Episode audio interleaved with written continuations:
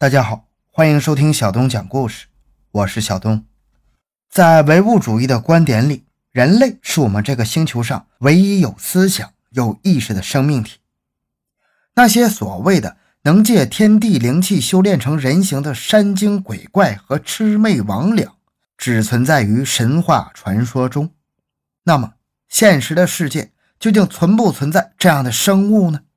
在一九九八年轰动全台湾的红衣小女孩事件里，也许我们可以得出一些不一样的结论。回到现场，寻找真相。小东讲故事系列专辑包含档案追踪、档案纪实、奇闻档案。更多精彩，请关注同名微信公众号“小东讲故事”。以上专辑由喜马拉雅独家播出。一九九八年三月，台湾台中市一个大家族和一些朋友相约到台中郊区的大坑风洞石景区游玩。面对优美宜人的景色，一行人游兴颇浓。其中一个人拿出摄影机，将大家游览风景和谈天说地的过程录了下来，欣喜地说。这样也算不虚此行啊！以后我们这些朋友，如果谁离开人世，其他老友们还可以缅怀一番的东西。谁曾想，这句话竟然一语成谶。众人回到家不久，那个家族就发生了变故。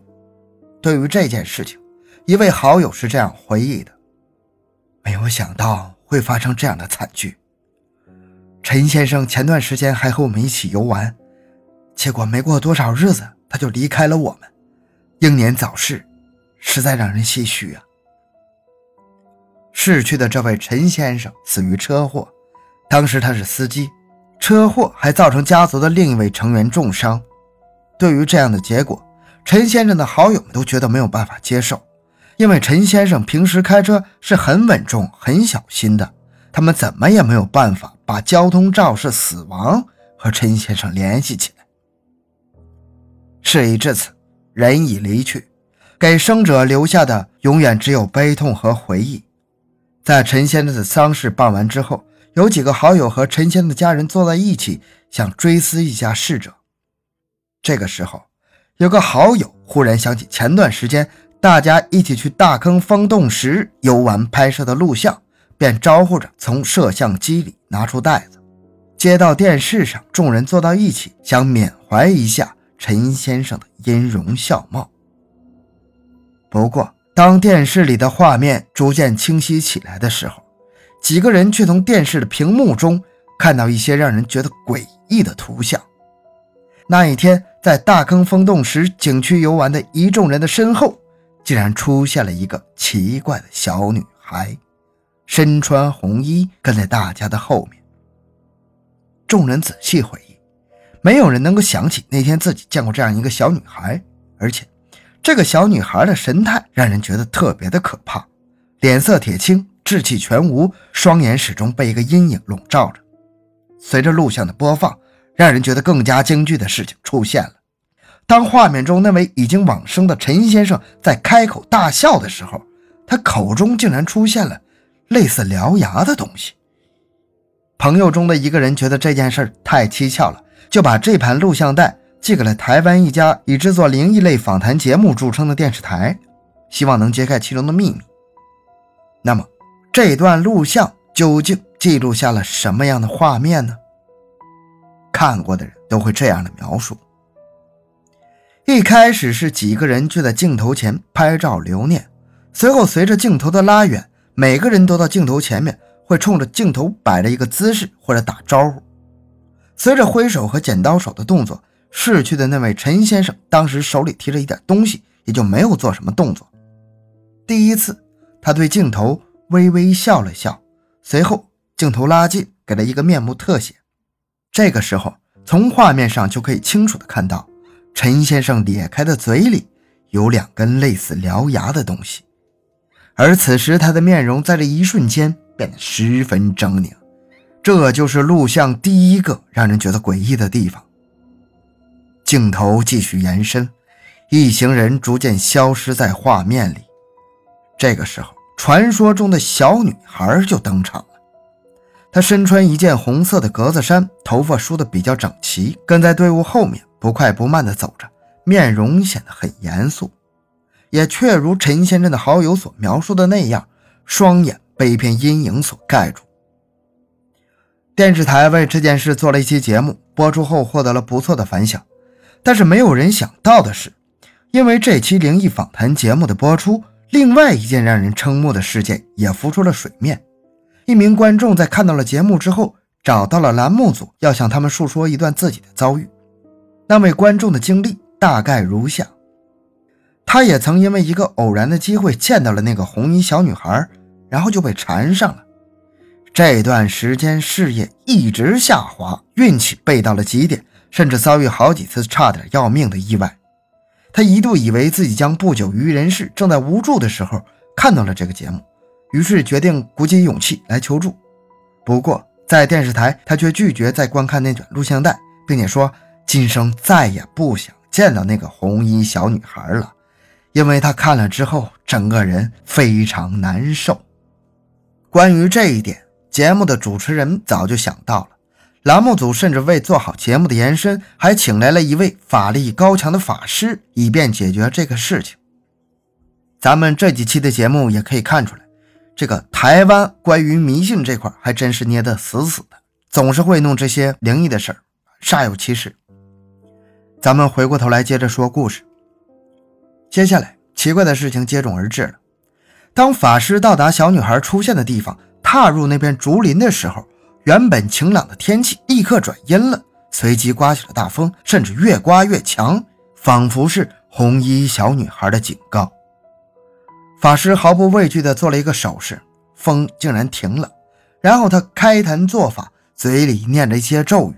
许久之后，法师收了神台，对现场跟随的人说：“已经将红衣小女孩的灵体封到了一颗蛋里，打算带回到道观里，等到小女孩的戾气平复以后，再放她出来。”那位求助的观众很是害怕，他连声的请求法师不要再放红衣小女孩出来了。